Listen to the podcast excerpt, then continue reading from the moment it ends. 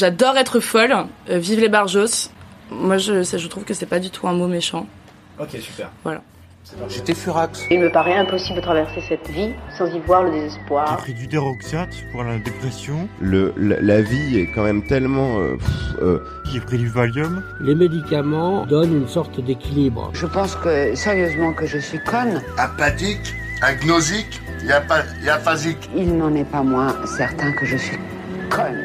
Les gens disent mais il est fou quoi. C'est un psychopathe qui est devenu cinglé. On, on pense, on dort, on sue, euh, on pisse du capitalisme à, à- à longueur de, de temps et de journée. Une, une mini-communauté de deux pour l'instant, oui. Oui. Ça se guérit pas, enfin moi je dirais ça, mais ça se soigne bien sûr.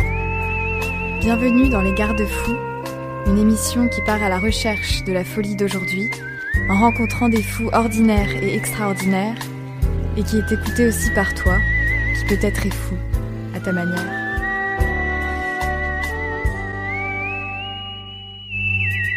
Aujourd'hui, nous rencontrons Léa. Léa a fait des études de communication et travaillé en agence, suite à quoi elle a fait un burn-out, puis a été diagnostiquée borderline avec un autisme léger et un trouble de l'attention et de l'hyperactivité. Il faut savoir que le trouble borderline est un trouble qui naît de l'expérience de trauma. Elle revient donc sur ses expériences, sur son enfance, son adolescence. Elle nous parle de son amour de l'excès des drag queens et de l'importance de parler de ses troubles. Elle est venue faire cet enregistrement avec son chien, Léo, qu'elle ne quitte jamais, et que vous entendrez peut-être se secouer, tourner autour de Léa. Léo, tu ne nous emmerdes pas. hein. Sinon, on l'enferme quelque part. J'ai été diagnostiquée borderline ascendant autisme euh, au début du premier confinement. Donc, euh, vraiment un super timing. Donc, j'ai été diagnostiquée de ça. Euh, ça m'a pas beaucoup aidé puisque du coup, quatre mois plus tard, j'ai fini en hôpital psy. Je pensais partir deux semaines. Je suis restée en arrêt deux mois. Euh, je recommande. Très fermiante. non, mais euh, ça m'a fait beaucoup de bien. Puis j'ai rencontré des gens un peu comme moi et c'était des codes sociaux bah, hyper différents. C'est-à-dire que tu pouvais dire aux gens, écoute, là, j'ai pas envie de te parler. C'est pas contre toi, hein, c'est juste, j'ai vraiment pas du tout envie d'interagir. Et les personnes étaient en mode, ah ouais, ok, pas de problème. Putain, faisait un bien fou, quoi. Moi, euh, pareil, des fois, on a pu me dire, euh, non, Léa, pas, pas tout de suite. Euh, J'étais genre, ok, pas, pas de problème.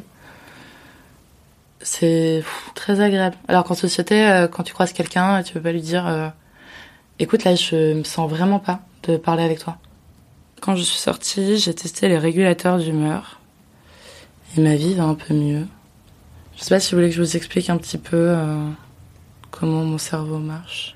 Moi, je suis née déjà j'avais pas mal de troubles de l'attachement. Euh, pour diverses raisons. Déjà gamine. Euh, ma mère pouvait pas aller aux toilettes sans m'emporter avec elle. Euh, J'allais très bien en tant qu'enfant. J'ai toujours eu très peur d'être abandonnée. Je sais pas trop pourquoi. Enfin, je pense que c'est parce que ma mère était très stressée, très en plein questionnement sur sa famille de dingos, il faut le dire. Quand elle était enceinte de moi, et comme on le sait, enfin, c'est prouvé maintenant, ça passe un peu dans les bébés. Euh, maman, si tu écoutes ça, ce n'est bien sûr pas une culpabilisation. J'ai un peu ce problème avec ma. Enfin bon, donc euh, ma mère, elle m'a eu très jeune, hein, elle avait, elle allait avoir 22 ans. Euh, un petit peu jeune quand même. Mes parents aussi, enfin mon père pas, pas mal, je crois qu'il avait 25. Il allait sur ses 26. Mais c'est vrai qu'ils avaient pas mal de traumas tous les deux non réglés. Et donc on a un peu tous les trois grandi ensemble, ce qui fait qu'on a une relation avec mes parents qui est assez particulière. Je les vois un peu comme des extensions de ma personne. Donc j'ai grandi en étant euh, assez en avance sur les autres enfants. Ce qui a provoqué une coupure sociale à partir du moment où les gamins ont commencé à comprendre que j'étais pas trop comme eux. Hmm. Vers l'âge de 8 ans. Âge où a commencé euh, approximativement mon harcèlement scolaire, qui a duré jusqu'à mes 17 ans. Euh, donc c'était long. J'étais très timide à l'époque, hein, très très timide. J'étais à la fois très en avance sur mes intérêts, euh, politisée très tôt, euh, genre à l'âge de 10 piges, un truc comme ça. Très avide de comprendre des choses. Euh, très à cheval aussi sur ce qui était juste et injuste. Et en même temps, assez en retard sur les codes sociaux, puisque j'ai gardé un cartable, par exemple, jusqu'à la quatrième. J'étais très susceptible, j'étais très premier degré, je captais pas le second degré. J'étais pas du tout à droite avec les autres enfants. Je captais pas pourquoi ils prenaient mal certains trucs de ma part. A posteriori, je les comprends. Parce que j'étais un peu là en classe, par exemple, quand ils disaient un truc, je t'en pas du tout. Pourquoi tu dis ça? C'est complètement faux. Mais au fur et à mesure, j'ai capté euh, que ça, ça leur plaisait pas trop et que non, j'ai commencé à la fermer beaucoup. Donc j'ai beaucoup observé les gens pendant un moment, je, je, suis beaucoup tue. Je lisais beaucoup, je me souvenez de la gamine euh, un, un peu weird, très forte à l'école, qui lisait seule sur un banc. C'était moi. Il y avait beaucoup de gens qui, qui venaient me dire des saloperies, euh, genre tu es très laide, euh, va te tuer, etc. C'est des trucs qui sont restés, j'ai un gros problème avec mon apparence physique.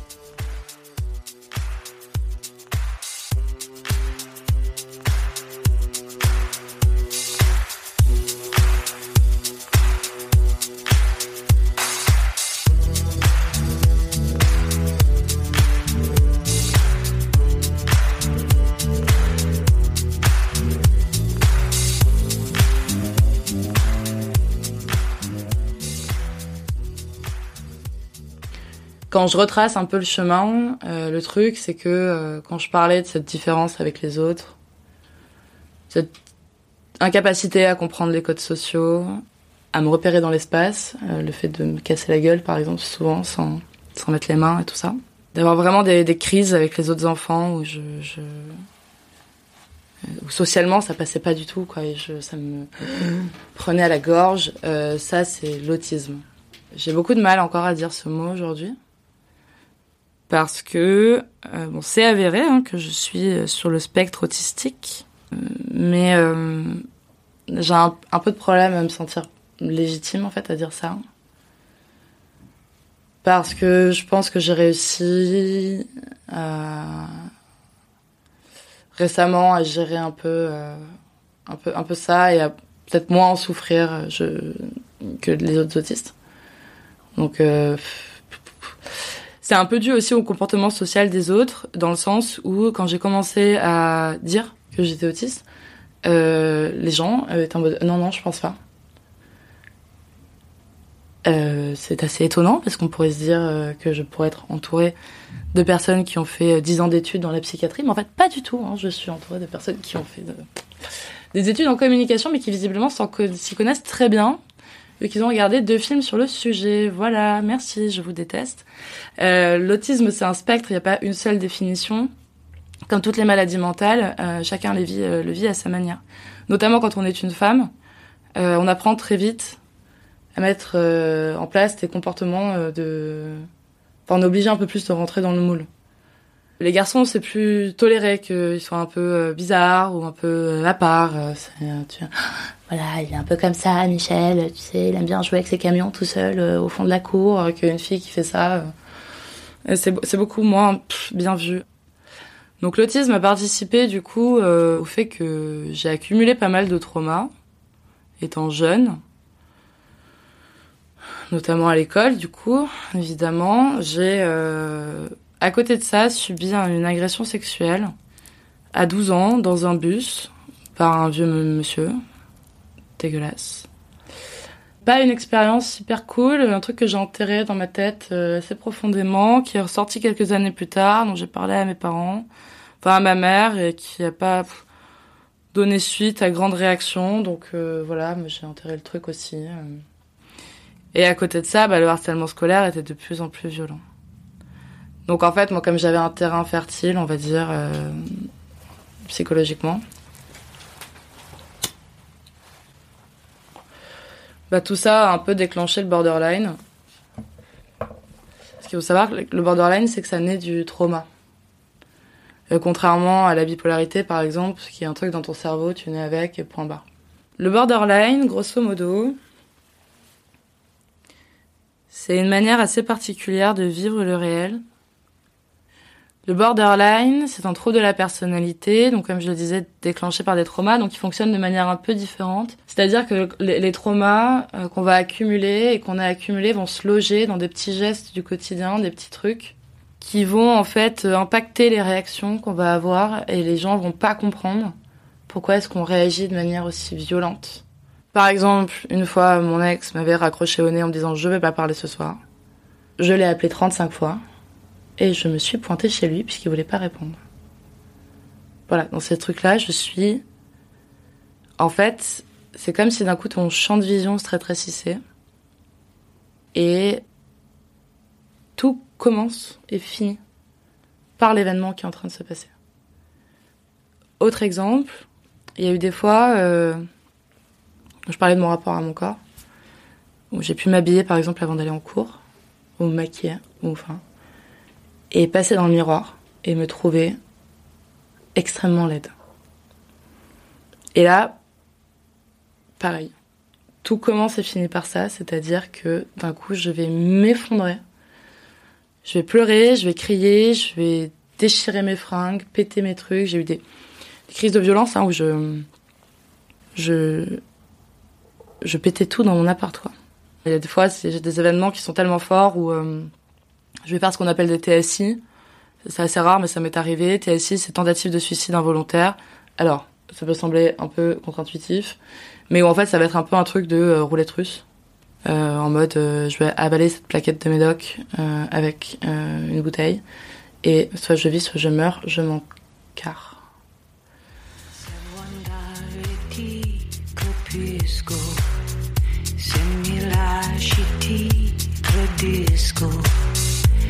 ti.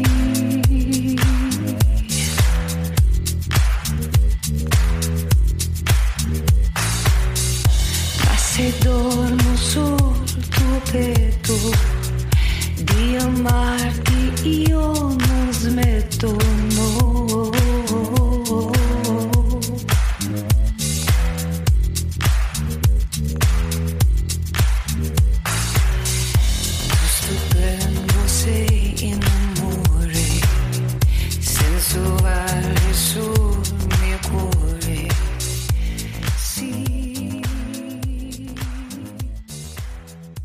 Vers mes 14 ans, 13-14 ans, j'ai commencé à avoir mes premières crises. J'ai commencé à garder mon frère et ma sœur, en fait, petit frère et petite sœur, as- assez jeunes. Et euh, ça a fait que j'étais tout le temps avec eux. J'avais pas trop de vie sociale. Je perdais les pédales assez facilement. Ça me rendait dingue le fait qu'ils m'obéissent pas, en fait. Que quand je leur dis, c'est de faire tel truc ou tel truc pour la maison. Mon, petit frère, notamment. Je ressens beaucoup de culpabilité aujourd'hui encore, énormément, euh, à l'égard de mon petit frère, qui a trois ans moins que moi, qui s'en est pris plein la gueule, quoi. Euh, physiquement et euh, moralement, parce que je les ai gardés jusqu'à mes 16 ans, je dirais. Et où des fois, je, enfin souvent, je, je pétais un câble, quoi. Je, j'étais insupportée par leur personne. Et je leur disais des trucs, mais horribles, en mode. euh, J'aimerais tellement que vous soyez pas nés. J'aimerais tellement que vous existiez pas. Vous êtes la raison pour laquelle je vais mal.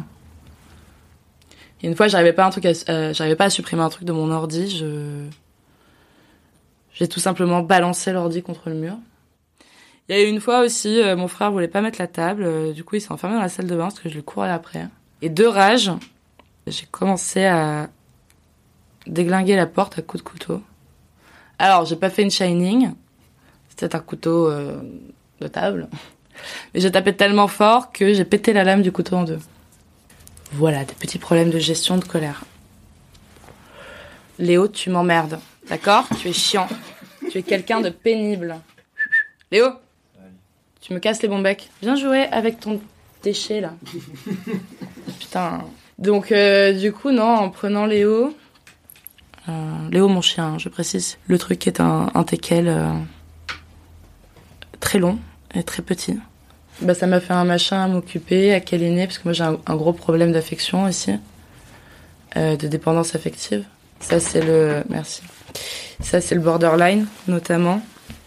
C'est une peur de l'abandon très très violente qui fait que t'es dans un état d'insécurité permanente qui du coup euh, te fait enchaîner les comportements toxiques, genre euh, être euh, péter des crises de colère, rentrer dans des relations hyper violentes et hyper néfastes, avoir des comportements à risque, notamment moi au niveau de la drogue, Je suis toxicomane, il faut le dire.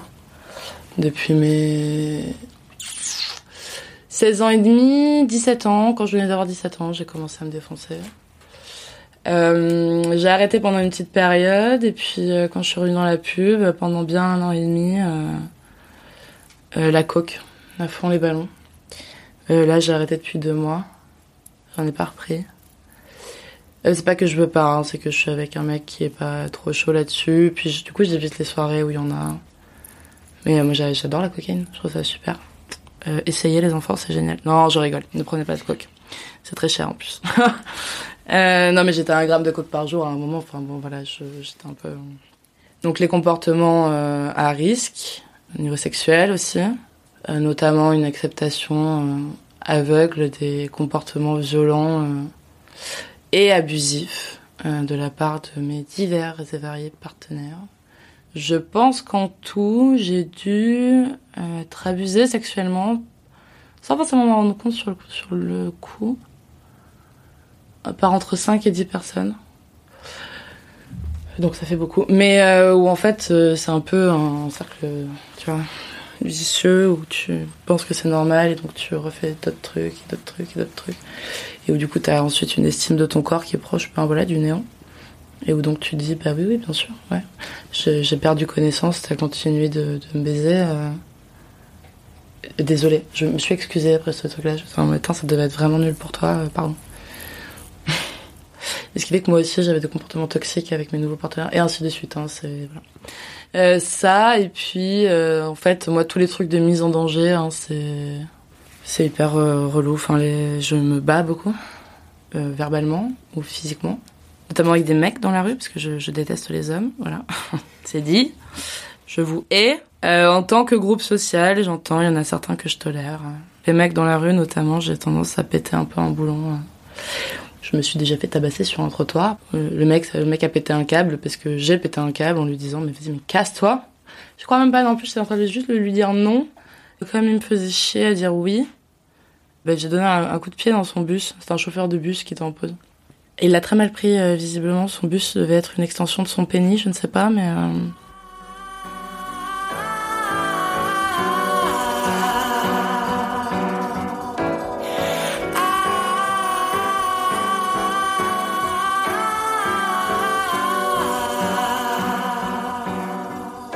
Je suis en recherche de ce que j'aimerais faire, slash aimerais être.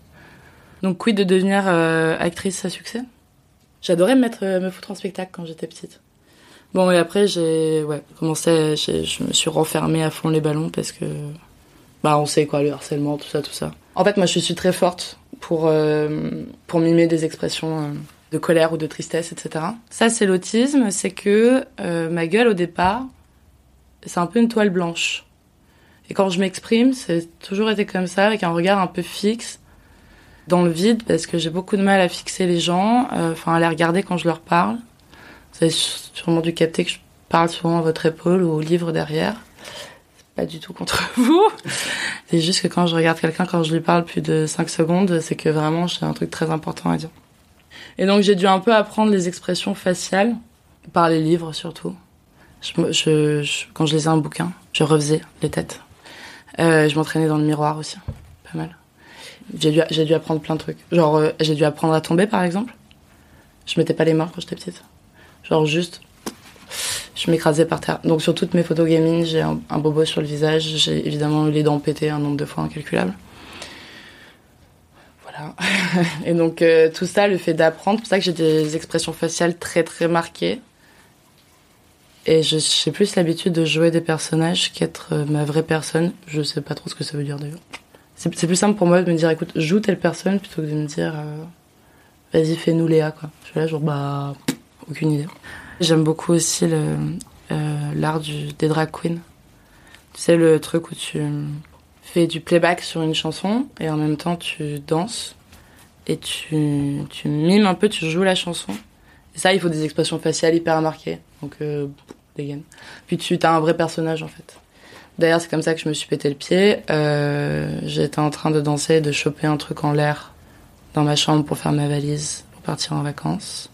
Et je me suis écrasé la gueule sur le sol.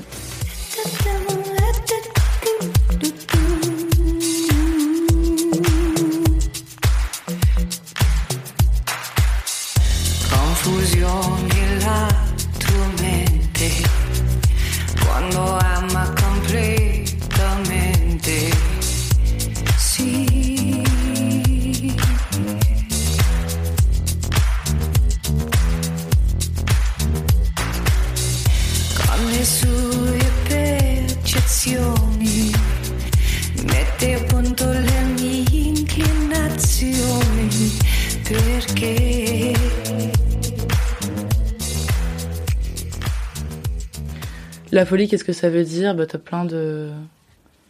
Ouais, plein de degrés différents. Est-ce que moi je suis folle Non, je pense pas. euh, en vrai de vrai. Je suis très connectée au réel. Beaucoup plus que les autres, je pense. Euh, Trop. Peut-être en réalité, la folie, la vraie, euh, c'est quand t'es complètement euh, déconnecté du monde et complètement déconnecté des autres. Pour moi, quelqu'un qui me, qui me dirait Léa, t'es folle, je lui dirais bah toi, t'es vraiment teubé quoi. Tu, waouh, tu comprends rien. T'as vraiment aucune finesse d'analyse. C'est c'est grave d'être bête comme ça. Tu le vis bien. Je trouve ça vraiment triste. Non, en réalité, je m'en fous, j'ai aucune empathie cognitive. Ça, c'est l'autisme aussi.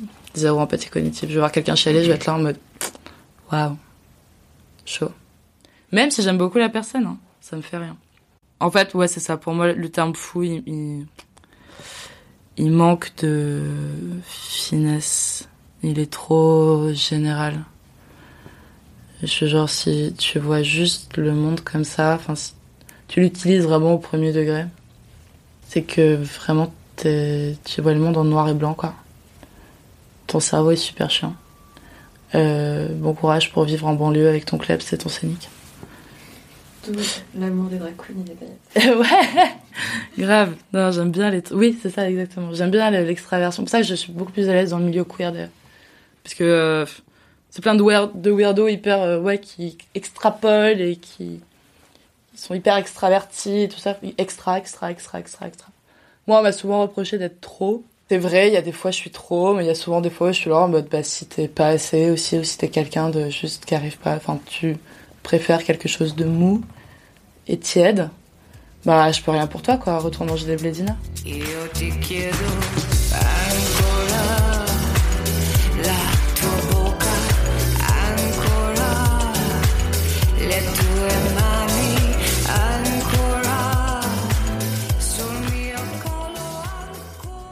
Je suis très très féministe.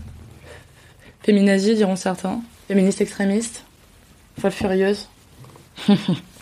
Et j'ai très à cœur la santé des femmes. Et la santé mentale, on en parle très peu. hein. En France, c'est assez bon. Tout le monde a découvert la dépression euh, pendant le premier confinement. Merci à tous. Et alors, la santé mentale des femmes, ça passe sous silence. Pourquoi la santé mentale des femmes? Parce que, bah, en fait, euh, typiquement, les référents, euh, les, critères de référence de l'autisme, en réalité, sont souvent fondés sur les, bah, études des comportements des garçons. Mais du coup, pour les femmes, en fait, c'est pas du tout pareil parce que les, pressions sociétales euh, sont, sont et sociales sont pas du tout les mêmes et du coup, bah, les réactions sont pas du tout pareilles. Et puis, euh, le borderline, c'est aussi vachement vu. Moi, j'ai mis du temps aussi à être euh, ouais diagnostiquée parce que ben oui, ben voilà, c'est Léa, voilà, elle est un petit peu sensible, elle est un petit peu bizarre, mais bon, c'est comme ça, c'est son caractère. Non, ce n'est pas un caractère que de péter un cadre en hurlant. Et souvent, c'est aussi considéré comme un truc, même si on sait que ça n'existe pas, comme un truc hystérique. Et donc, euh, moi, je, challenge, enfin, je, parle beaucoup de ça sur les réseaux sociaux. En fait, je raconte beaucoup ma vie sur les réseaux sociaux. Parce que j'aime beaucoup raconter des histoires, j'aime beaucoup me mettre en scène, j'aime... Ouais, j'aime bien. Euh, je trouve que sur Instagram, tout le monde fait un peu les mêmes stories, genre... Ah, regardez un paysage, et aujourd'hui j'ai mangé ça. J'ai mangé ça. Euh, je trouve ça trop chiant, en fait. Euh, Enfin, c'est... Au secours Euh, On s'en branle Je sais pas. Je... Non? Bon, et donc du coup, moi j'essaye de mettre un petit peu des histoires dans les trucs que je poste. Je suis là en je poste une photo de moi trop mignonne, mais en même temps, je vais raconter un truc à côté. Et donc, je me sers aussi de ça. Hmm.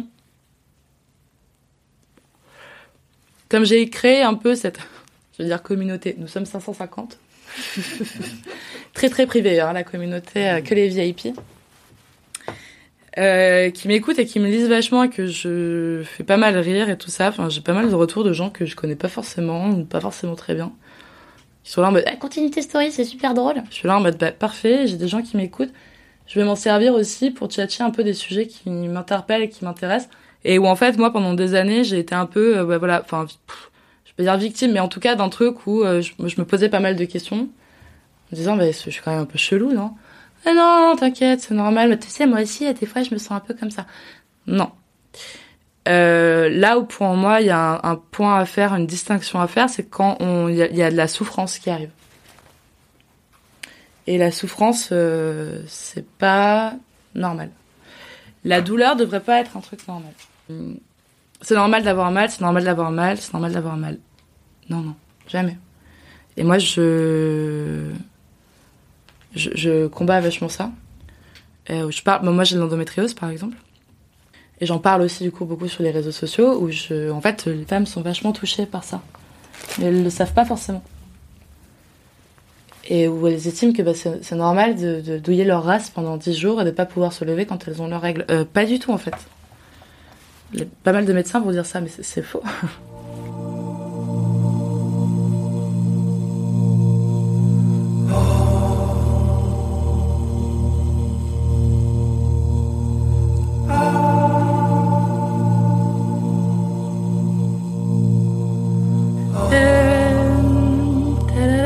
La chanson qui m'évoque, euh, ouais, me fait souvent chialer d'ailleurs.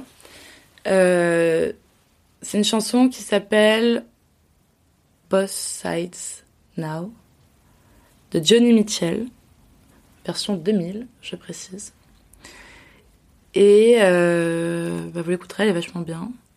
Les paroles sont très belles aussi. Ça parle de ouais de la déréalisation, d'un ouais d'un rapport au monde, euh, enfin, ouais des, gens qui comprennent pas trop leur, les codes, qui, en fait qui se plantent euh, complètement sur euh, sur le rapport au monde. Et en fait, quand elle dit, bah, le titre de la chanson, c'est Boss Sides Now. C'est genre, maintenant, je vois les, les deux aspects. Enfin, littéralement, c'est c'est très bien écrit. Mais justement, c'est. Je voyais les- cet objet-là pas de la bonne manière. Et maintenant, je le vois de la bonne manière. Et j'ai un peu envie de me foutre en l'air. Ça fait un peu. euh, je m'étais dit peut-être. euh, ouais, j'ai vachement réfléchi à mes musiques d'enterrement. Ah bah, c'est ça d'être dépressif chronique. hein. Et moi, je veux que ça commence avec euh, Guillemets mort de Britney.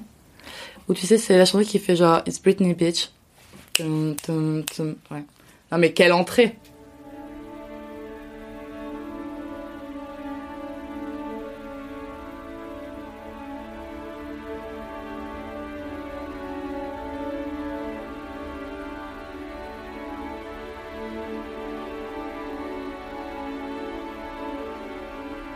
Rows and flows of angel hair, and ice cream castles in the air, and feather canyons everywhere. Looked at clouds that way. But now they only block the sun. They rain and they snow on everyone. So many things I would have done. But clouds got in my way. I've looked at clouds from both sides now, from up and down, and still somehow it's cloud illusions I recall. I really don't know.